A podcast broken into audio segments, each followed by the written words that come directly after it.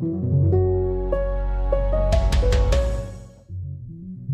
Kurz vor unserer kleinen Sommerpause wollen wir uns heute nochmal dem Megathema Klimaschutz widmen. Und zwar im Kleinen und sehr konkret. Beim Klimaschutz muss man ja bekanntlich nach jedem Strohhalm greifen und ausgerechnet das berühmte Frittenfett scheint so ein Strohhalm zu sein. Die Deutsche Bahn setzt jedenfalls darauf, vor allem im Güterverkehr. Dort will sie ihren Kunden nämlich eine klimaneutrale Lieferkette bieten.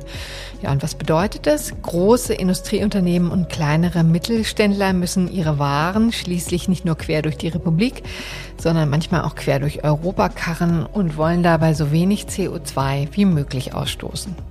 Mit der Deutschen Bahn, genauer mit der Tochtergesellschaft DB Cargo, geht das schon in weiten Teilen elektrisch. Aber auf fünf Prozent des Güterverkehrsnetzes fahren noch alte Dieselloks, die Waggons umher. Und immer mehr dieser Loks werden inzwischen nicht mehr mit dem stinkenden Dieselkraftstoff betankt, sondern mit Frittenfett. Ja, Sie haben richtig gehört. Ihre 800 Loks hat die Deutsche Bahn inzwischen umgerüstet, wobei umrüsten wirklich ein sehr großes Wort ist. Genau genommen war die Umstellung nämlich einfacher als gedacht, aber dazu kommen wir gleich noch. Wichtig ist, alle diese Loks, selbst die ganz alten, stinkenden Dinger, sind schon für den Biokraftstoff freigegeben.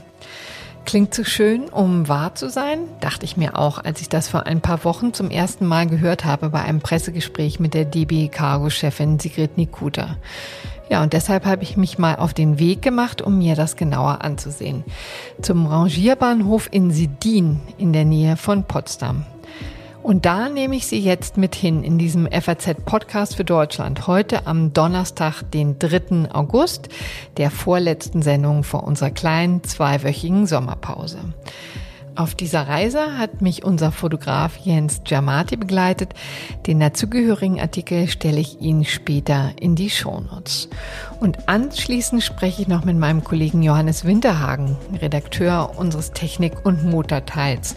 Und wir reden darüber, wo man Frittenfett noch so alles einsetzen kann, zum Beispiel im Straßenverkehr. An dieser Sendung hat David Brucklacher mitgearbeitet. Mein Name ist Corinna Budras und ich freue mich, dass Sie dabei sind.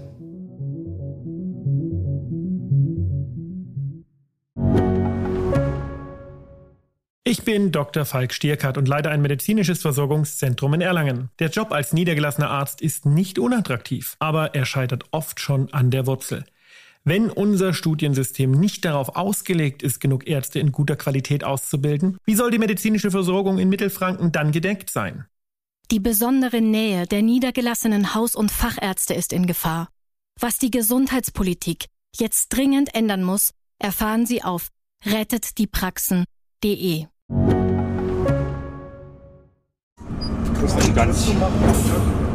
Nun sind wir also in Sedin, in der Nähe von Potsdam. Es ist ein wirklich toller Tag, Mitte Juli, nicht zu heiß und strahlender Sonnenschein. Der Rangierbahnhof liegt am Weg zum Wasserturm, nicht zu übersehen mit seinem Bahnhofsschild, den vielen Gleisen und den Güterzügen.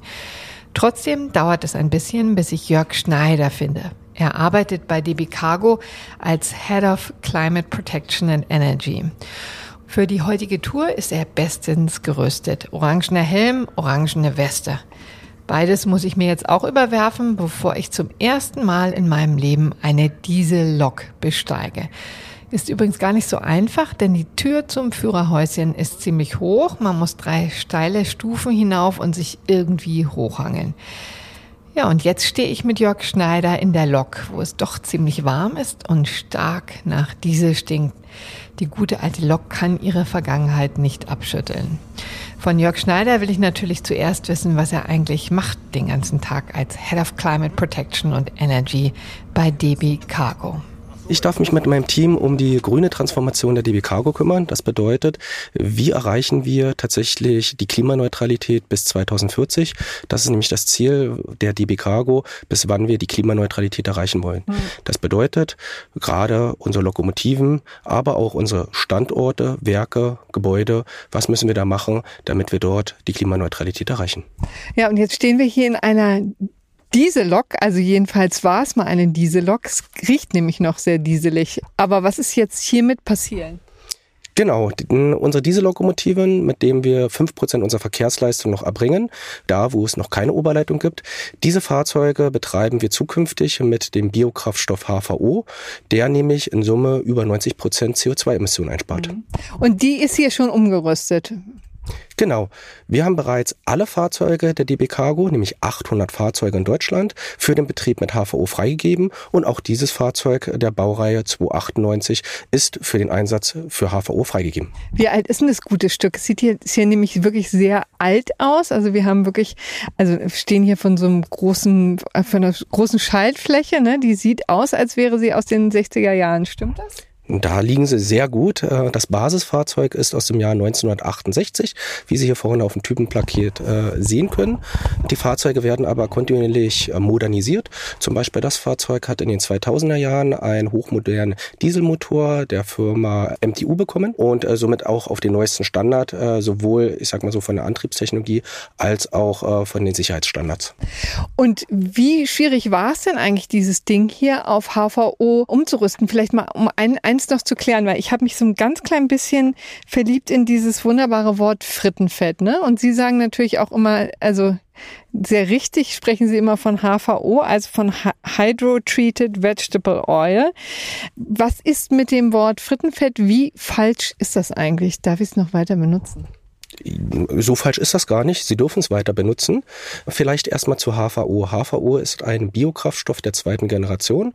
Das heißt, äh, dieser Kraftstoff wird hergestellt, indem man als erstes aus erneuerbaren Energien tatsächlich Wasserstoff herstellt, grünen Wasserstoff, und in einem äh, nachgelagerten äh, Hydro-Treating, Hydro-Cracking-Verfahren wird dann entsprechend dieser hochmoderne Biokraftstoff hergestellt, der in Summe entsprechend dann 90 Prozent Emission einspart um diese Fahrzeuge umzurüsten. Naja, die gute Nachricht ist, wir brauchen die Fahrzeuge gar nicht umzurüsten, hm. weil ich kann sie eins zu eins tatsächlich mit äh, dem modernen Kraftstoff äh, betreiben.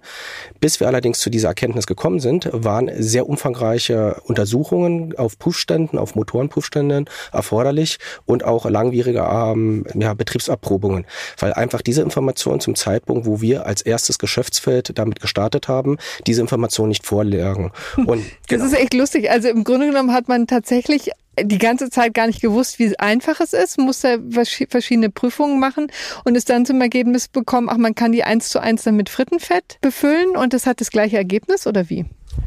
Genau, das heißt, diese Erkenntnis mussten wir erstmal bringen, weil halt von vielen, auch gerade älteren Fahrzeugen, gerade die Hersteller ähm, entweder nicht mehr in der Lage äh, sind, diese Untersuchung durchzuführen oder ich sag mal so, die Hersteller gibt's teilweise gar nicht mehr.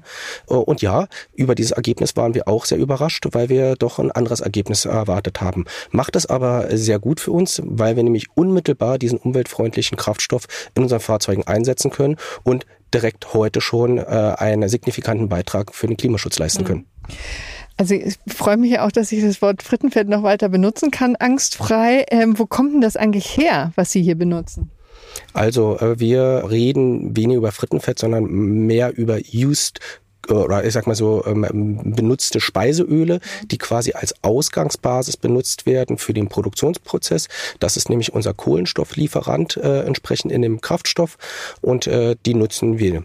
Es gibt aber auch noch ganz andere Möglichkeiten. Ich könnte auch mit pflanzlichen Abfallprodukten tatsächlich diesen Kraftstoff herstellen. Der sogenannte Feedstock, die Ausgangsstoffe sind ganz unterschiedlich. Das Produkt oder das Endprodukt ist immer dasselbe, nämlich HVO.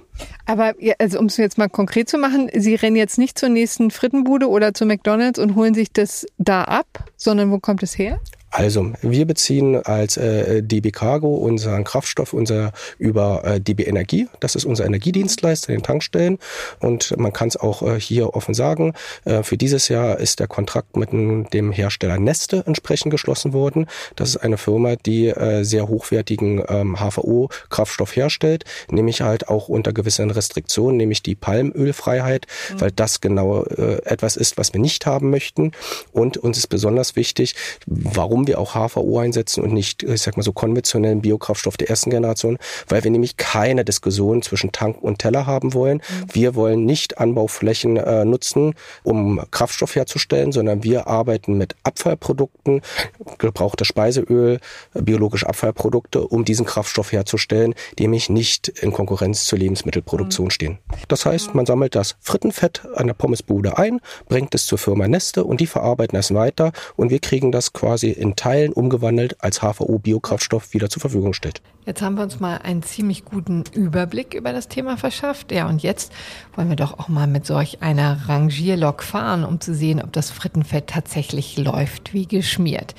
Dazu müssen wir unsere Lok erstmal verlassen und in eine andere klettern.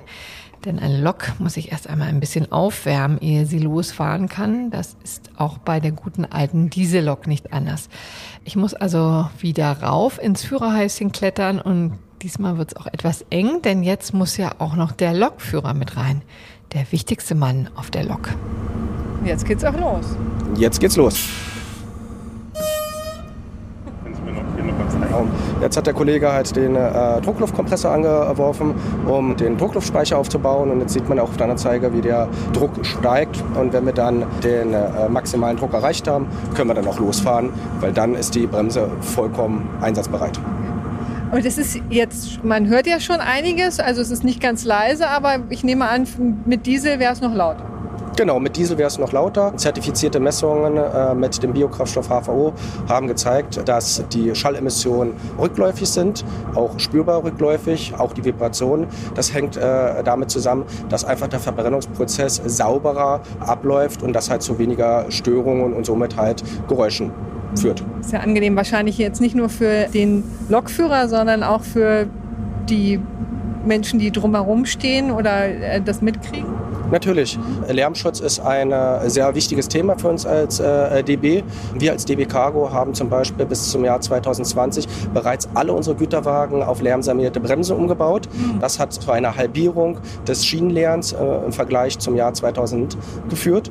Und das ist aber jetzt noch nicht äh, der Ende der Fahnenstange, sondern auch Sonneneffekte, nämlich durch den Einsatz von äh, alternativen Kraftstoffen, reduzieren wir weiter die Schallemissionen am Fahrzeug. Und Leistungseinschränkungen gibt es eigentlich gar nicht durch den Wechsel von Diesel auf mein geliebtes ah, Frittenfett? Nein. Das heißt, äh, wir haben äh, bei äh, den Motoren der DB Cargo keine Leistungsverluste festgestellt. Ähm, das heißt, die Fahrzeuge haben dieselbe Performance wie auch mit fossilen Diesel. Also genauso schnell und genauso weit. Genau, genauso schnell und genauso weit. Das Lustigste für den gelegentlichen Bahnfahrer wie mich ist natürlich der Geruch. Jörg Schneider hat extra zwei Proben mitgebracht. Der Diesel stinkt ganz gewöhnlich nach Tankstelle, ziemlich unangenehm, wenn Sie mich fragen. Und das Frittenfett riecht angenehm, ja, eher nach Küche, würde ich mal sagen. Nach Pflanzenöl, das man auch jederzeit in eine Pfanne gießen könnte. Macht die Sache natürlich viel angenehmer. Wie viel bringt denn das jetzt eigentlich, dass Sie umstellen? Hier steht ja groß drauf, an dieser Lok jetzt, das ist grün, grün getankt, fossilfrei unterwegs, Biokraftstoff. Also was bringt das für die CO2-Bilanz? Uh, eine ganze Menge. Also im Vergleich zu fossilen Diesel äh, sparen wir über 90 Prozent CO2-E-Emissionen ein. Das ist eine ganze Menge. Und für uns als Geschäftsfeld ist es äh, besonders wichtig, halt nicht darüber zu reden. Wir wollen das und wir, wir kleben hier eine schöne Lok, sondern im letzten Jahr haben wir bereits eine halbe Million Liter Dieselkraftstoff eingesetzt in Deutschland. Dieses Jahr sind es bereits 10 Millionen Liter. Und um das einfach mal ins Verhältnis zu setzen, das äh, entspricht 20 Prozent des Gesamtdieselverbrauchs der DB Cargo in Deutschland. Und somit haben wir halt schon einen signifikanten Stellhebel auch für dem Thema Umweltschutz. Das HVO nimmt also einen rasanten Aufstieg, aber gibt es denn eigentlich auch genug davon? Genau, auf einem speziellen Beispiel von Fernverkehr, da wird natürlich der Bärenanteil der Verkehrsleistung elektrisch erbracht äh, mit den ganzen weißen Flotte. Aber es gibt auch einige wenige Flotten, wie zum Beispiel der Syltverkehr, der noch mit Dieselfahrzeugen betrieben wird. Und auch dieser ist bereits auf HVO umgestellt worden, weil wir nämlich als DB die Synergien äh, zwischen den Geschäftsfeldern nutzen und sowohl Fernverkehr, Regio, aber auch Maschinenpool, Netz untersuchen momentan den HVO-Kraftstoff und haben auch schon Teil ihrer Netze umgestellt. Mhm. Gibt es denn eigentlich irgendwann mal nicht genug Frittenfett? Also besteht da die Gefahr, dass das da zu Engpässen kommt?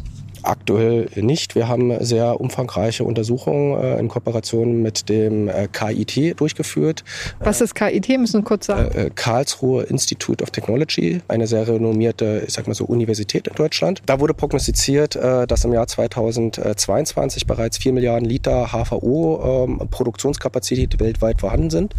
Und bis zum Jahr 2025 äh, sollen diese Produktionskapazitäten auf 30 Milliarden Liter mhm. steigen. Äh, und um es nur mal ins Verhältnis zu setzen, in Deutschland haben wir circa einen Gesamtdieselverbrauch im, äh, auf der Schiene von 500 Millionen Liter. Okay, also äh, klingt so ein bisschen danach, als könnten wir dann eine Weile lang gut mit klarkommen, ne?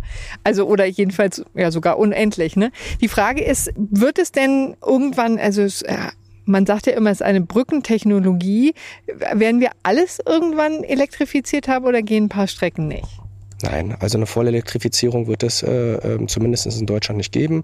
Aktuell haben wir einen Elektrifizierungsgrad auf dem deutschen Streckennetz von 61 Prozent. Ja. Dieser Anteil soll bis 2030 auf 75 Prozent steigern oder steigen.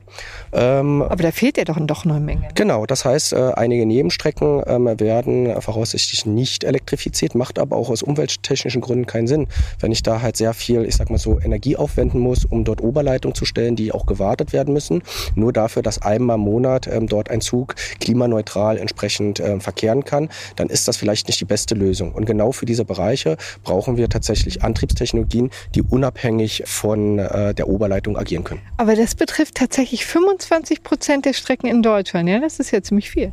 Genau, das ist relativ viel. Man muss aber auch sagen, dass die Hauptstrecken alle elektrifiziert sind und das auch der Grund ist, warum die DB Cargo ähm, 95 Prozent ihrer Verkehre in Deutschland bereits mit elektrischen Fahrzeugen abbringen kann. Aber wie gesagt, es bleibt immer noch ein Restanteil, wo wir halt äh, nicht elektrifizierte Strecken haben. Und das sind dann eben so Strecken zu irgendeinem Industriekonzern, die eben nicht jeden Tag, sondern vielleicht einmal im Monat oder was auch immer bedient werden. Genau, Anschlussgleise, Nebenstrecken, genau die sind dann äh, prädestiniert, nicht elektrifiziert zu werden. Also eben gar nicht Brückentechnologie, sondern da werden wir also dauerhaft von zehren, um jetzt mal dieses etwas schiefe Bild zu nutzen. Nein, wie gesagt, HVO ist eine Brückentechnologie, so. weil wir äh, wollen langfristig natürlich halt auch ähm, äh, Technologien weiter ähm, ähm, in Betrieb bringen, wie Wasserstoff, Motor beziehungsweise Brennstoffzelle, was äh, ja dann, ich sag mal so, CO2-freie äh, Kraftstoffe mhm. sind, die natürlich dann noch umweltfreundlicher sind. Ja.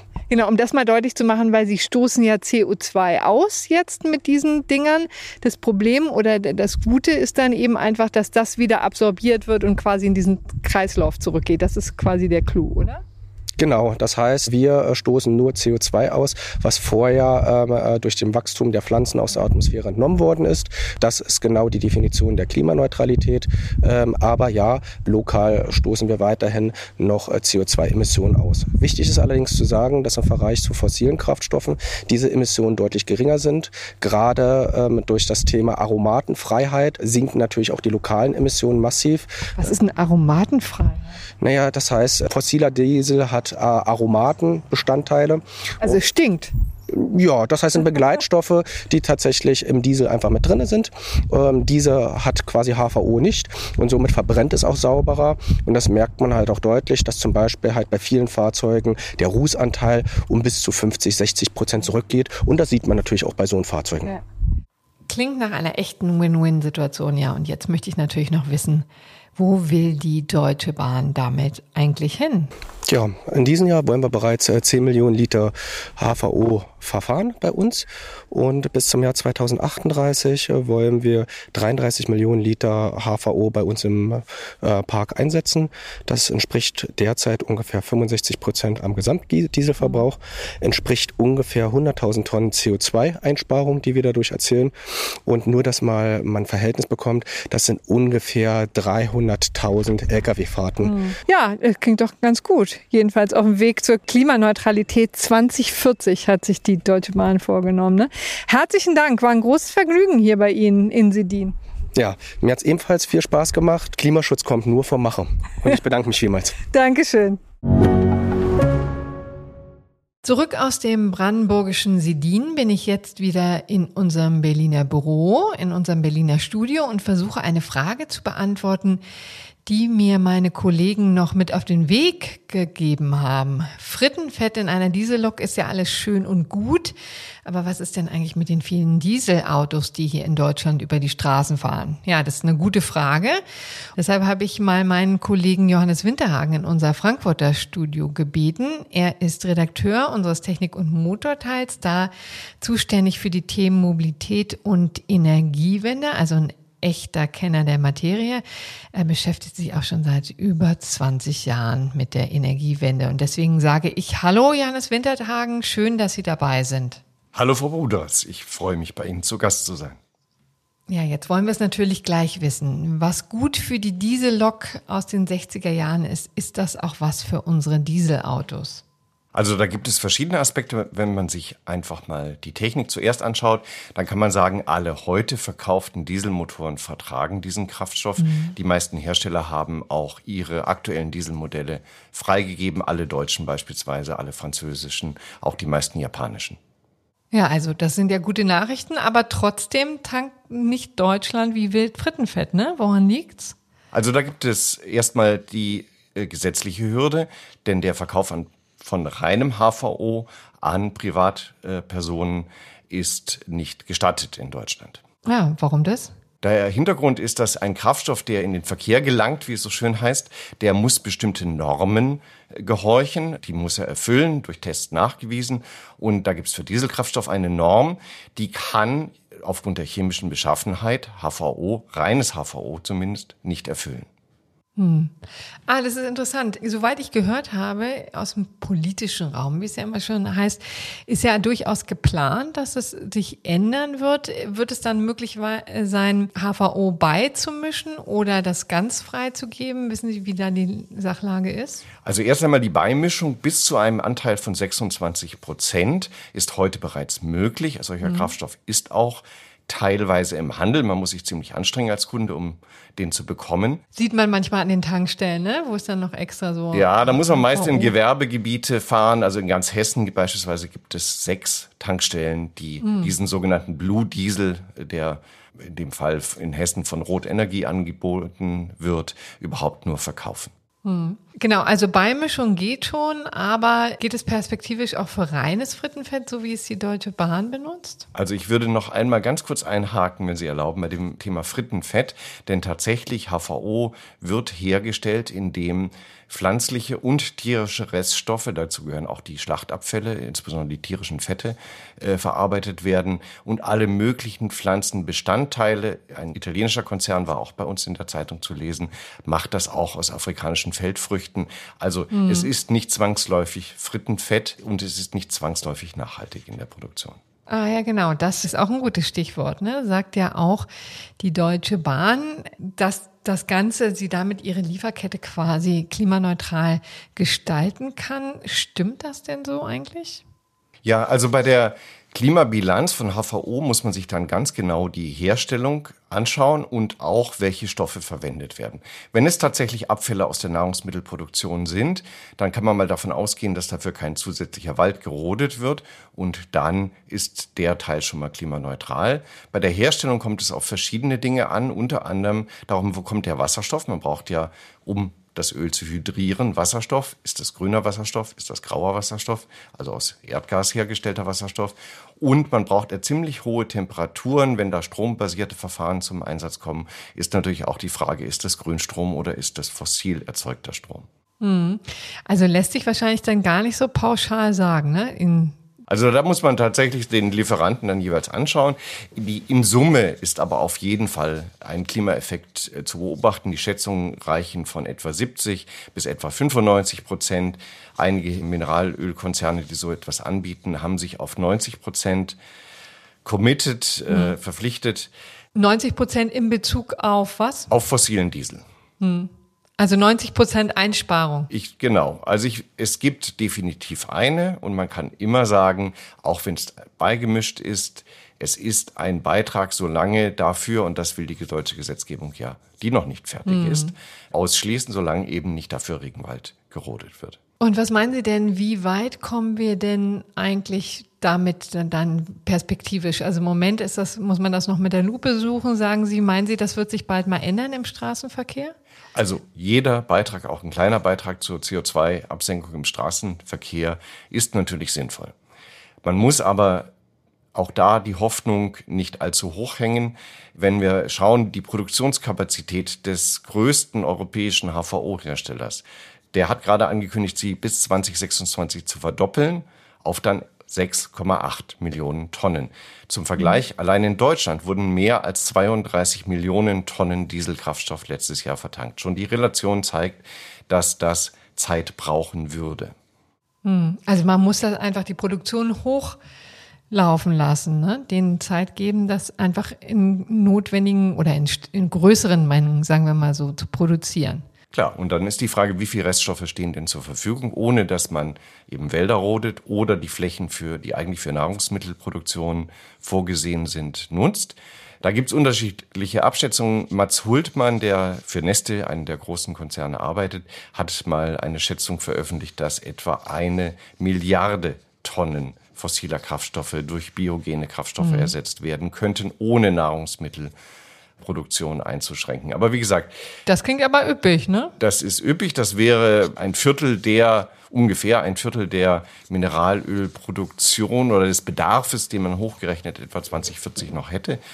Ja, ich wäre immer vorsichtig. Ich glaube, es geht darum, kleine Schritte zu machen und die auch sinnvoll zu machen. Und da sehen wir, wenn dann jetzt mal in Deutschland eine Zulassung erfolgt, auf jeden Fall ein Schritt. Ein ganz anderer Schritt, der in so eine Richtung äh, den Markt motivieren könnte, wäre, dass eben die CO2-Steuern auf fossile Kraftstoffe mhm. erhöht werden, so dass am Ende solche Verfahren, die relativ aufwendig sind technisch, billiger sind als die 50 Cent, die etwa ein Liter Dieselkraftstoff in der Herstellung heute kosten. Mhm. Da sprechen Sie ja auch ein Thema an, was die ganze Sache im Moment noch ein bisschen unattraktiver macht, denn der HVO ist ja teurer als der Dieselkraftstoff. Woran liegt das konkret? Also zum einen liegt es natürlich an den geringen Mengen, die um den Faktor 1000 mindestens geringer sind als der fossile Kraftstoff, der auf der Welt verarbeitet wird. Und damit sind allein von der Skalierung der Anlagen und ähnlichem natürlich die Herstellkosten nicht vergleichbar. Dann braucht man, wie gesagt, grünen Wasserstoff, um es wirklich sauber zu machen. Das wird in Raffinerien, in Erdölraffinerien wird auch Wasserstoff eingesetzt. Der ist in der Regel aber eben aus Erdgas produziert. Auch das macht es nochmal teurer. Und dann ist es so, dass wir eben einfach fossilen Kraftstoff haben, der sehr, sehr billig ist mhm. heute. Also das reine Mineralöl ist einfach wirklich günstig, ja, ne? Das genau. ist das Problem vielleicht. Und deswegen auch Ihr Petitum, vielleicht die CO2-Steuern da in diesem Bereich noch weiter zu erhöhen, was ja auch passiert, aber wahrscheinlich noch nicht genug. Ne? Genau, ne? das ist ja auch dann ein Hochlaufen des Marktes. Solche Anlagen, die sind ja, sieht man ja an den Planungen von Neste, eben nicht von heute auf morgen zu machen. Das sind großtechnische Anlagen, da sind Jahre für Genehmigung und Bauzeit zu erwarten. Also noch viel zu tun, aber ich finde ja wirklich ein schöner Hoffnungsschimmer da am Horizont. Herzlichen Dank, Johannes Winterhagen, geschätzter Kollege aus der Technik- und Motorbeilage der FAZ. Schöne Grüße nach Frankfurt. Schöne Grüße nach Berlin zurück, Frau Budras. Ja, das hätte ich dem Frittenfett alles gar nicht zugetraut. Und es ist doch schön, wenn mal eine technische Umstellung nicht ganz so große Mühe bereitet, wie man ursprünglich dachte. Dass HVO die Welt nicht alleine retten kann, ist zwar auch deutlich geworden, aber wie sagte mein Kollege Johannes Winterhagen so schön, alles zählt. Das war der heutige Podcast für Deutschland. Schreiben Sie mir gerne Ihr Feedback an podcast.faz.de. Morgen begrüßt Sie meine Kollegin Livia Gerster an dieser Stelle. Ich sage, machen Sie es gut und bis bald.